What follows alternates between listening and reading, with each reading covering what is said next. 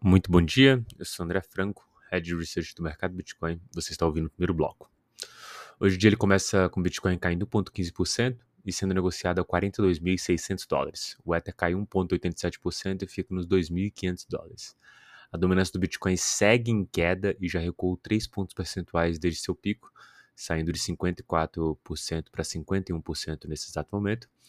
Nos dados on-chain, a gente teve uma redução de 56 mil bitcoins por parte dos investidores de longo prazo, os long-term holders, e no Ethereum tivemos a retirada líquida de 37 mil Ethers do staking. Esse movimento atípico de retirada de bitcoins das mãos long-term holders mostra é, aí um, um cenário um pouco ruim por curto prazo. Óbvio, temos que ver aí ao longo do tempo, né, nos próximos dias, quanto vai ser retirada. É sempre bom avaliar essa métrica por meio de tendências né, e não de movimentos pontuais. A gente sabe que, vez ou outra, essas movimentações podem ser feitas por uma única entidade e isso pode distorcer é, um pouco a nossa métrica aqui. Quanto às notícias, né, os produtos de investimento em cripto registraram um volume de negociação recorde de 17,5 bilhões na semana passada. Né? Esse volume é altíssimo, Obviamente, é, o, o movimento de ETF aqui está na casa aí dos é, 10 bilhões nos três dias, e isso em contexto é absurdo, né? É, tivemos aí mais ou menos 500 ETFs lançados em 2023 e hoje combinados eles mostram um volume de 450 milhões. O melhor fez 45 milhões. E isso levou meses para acontecer, né?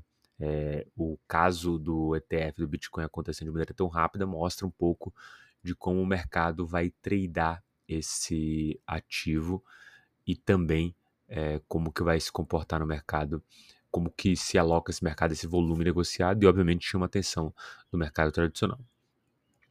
Segunda notícia né, do Circle destacando o aumento da utilização do SDC para remessas para a Ásia no seu novo relatório. O relatório saiu recente da Circle, que está em em prospecto aí, em linha para fazer o IPO, mostra que é, 130 bilhões de dólares é, de USDC fluíram para a Ásia, é o que diz o relatório, mais ou menos ali a Ásia Pacífico é responsável por 29% de todo o valor global, em comparação com 19% da América do Norte e 22% da Europa Ocidental, mostrando que o case Ásia aqui e Oriente ele é muito forte para stablecoin justamente porque deixa os países, as pessoas se exporem a uma moeda que é relativamente mais forte do que as suas próprias.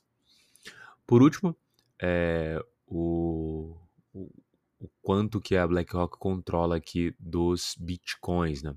Até o dia 12 de janeiro ela tinha mais de 11 mil bitcoins, o que valia aí próximo a 500 milhões de dólares. A gestora ainda está em campanha para adquirir mais clientes aí via o ETF, e é natural que esse número suba ao longo do tempo. No médio prazo, o ETF vai se mostrar um ótimo produto aí, tanto para as empresas quanto para o próprio Bitcoin. Perfeito? Muito bom dia a todos, bons negócios.